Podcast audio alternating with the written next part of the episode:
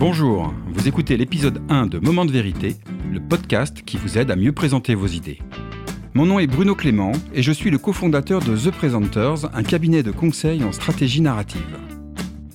Mon métier, c'est d'aider les gens à exprimer clairement leurs idées et les présenter efficacement en toutes circonstances, de la machine à café au palais des congrès. Moment de vérité est un podcast publié tous les mardis et vous pouvez retrouver tous les éléments et les références dont je parle pendant les épisodes sur le site moment-de-vérité.com. Si vous venez de nous rejoindre, bienvenue, et je vous conseille d'écouter d'abord l'épisode 0 où j'explique la raison d'être de ce podcast et les contenus que je partagerai avec vous au fil des épisodes.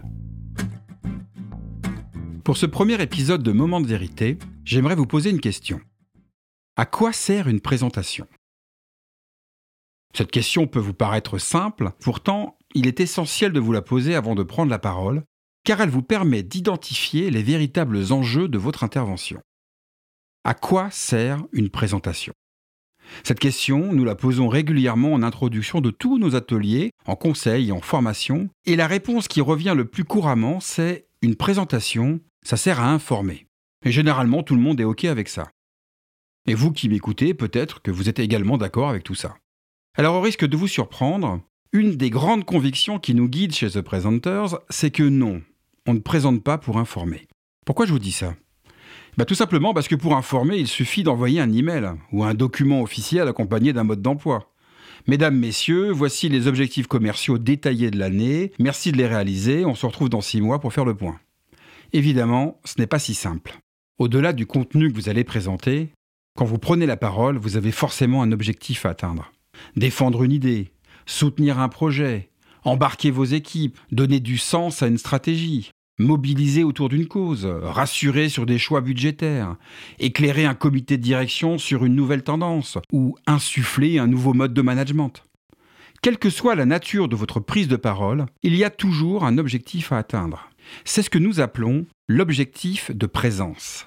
L'objectif de présence, c'est savoir pourquoi vous êtes là être clair sur le véritable but de votre intervention. Et la réponse à cette question est essentielle, car c'est elle qui donnera du sens à votre présence. Bien entendu, pour faire une bonne présentation, il vous faut un bon contenu d'information. Mais si votre but est juste de présenter cette information, vous passez à côté de votre véritable objectif de présence. Prenons un exemple de la vie courante. Un prof de maths face à ses élèves doit certes délivrer une information, un contenu pédagogique formel et normalisé.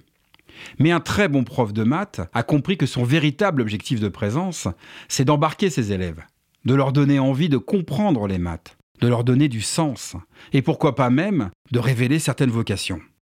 Prenons un autre exemple.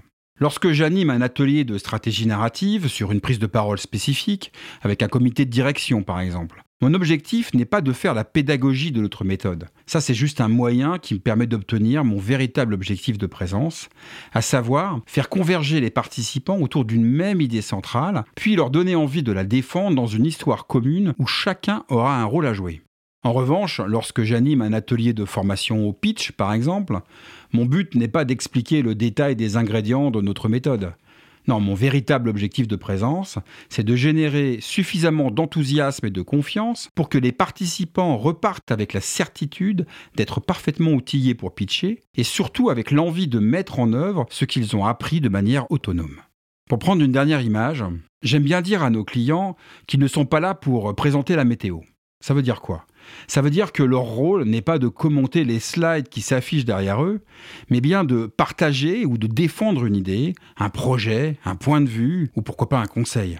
Ainsi, si vous deviez présenter un jour la météo, votre objectif de présence pourrait être de prendre soin des gens qui vous écoutent en les conseillant sur la manière de s'habiller selon qu'il pleuve ou qu'il fasse beau. Pour conclure ce premier podcast, je vous propose comme exercice pratique de faire un peu d'introspection et de penser à des interventions que vous avez déjà faites ou si vous préférez que vous allez devoir faire, même en visio compte tenu du contexte actuel. Et posez-vous cette simple question. Quel est mon objectif de présence? Et essayez d'y répondre le plus précisément possible.